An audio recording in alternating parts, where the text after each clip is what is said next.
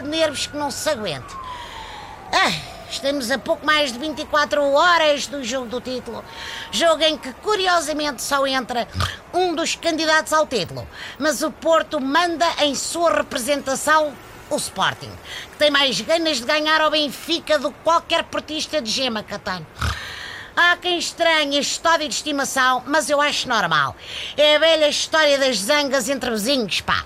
Muitas vezes acaba a sacholada numa discussão sobre uma nesguita de quintal. Bom, Aqui na segunda circular passa-se precisamente o mesmo. A malta do Lumiar não lida bem com o facto do Benfica ter uma casa muito maior e, naturalmente, mais bonita que a deles. Vai daí, sonham infernizar-nos a vida. Rui Vitória diz que cada jogo é uma final e o que me assusta é que Jorge Jesus é especialista em estragar as finais do glorioso. Pelo menos quando lhe pagávamos o ordenado era assim que funcionava. Bem, ano passado o jogo decisivo também foi em Albalade e traz-me boas recordações. Até vou levar um cartaz a dizer Jesus, mete o Brian Ruiz.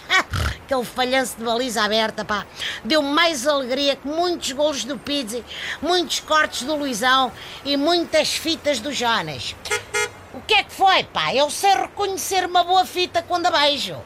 Este ano, bota de ouro pode ir para o Base Dose, mas o Oscar para melhor ator não escapa ao nosso Pistolas. Aliás, tendo em conta esta alcunha, o Jonas, quando se retirar, pode fazer um, um western spaghetti, porque é tão bom a fuzilar como a cair. Bem, tenho fé que amanhã será dele o golo da vitória, só para estragar as continhas ao Nuno Espírito Santo, que diz que se ganhar todos os jogos é campeão.